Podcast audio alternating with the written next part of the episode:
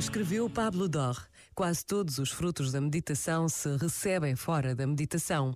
Alguns destes frutos são, por exemplo, uma maior aceitação da vida tal qual é, uma assunção mais cabal dos seus limites e dos seus achaques ou dores que se arrastam, uma maior benevolência para com os semelhantes, uma atenção mais cuidada às necessidades alheias, um superior apreço pelos animais e pela natureza, uma visão do mundo mais global e menos analítica, uma crescente abertura ao diferente, à humildade, à confiança em si mesmo, à serenidade.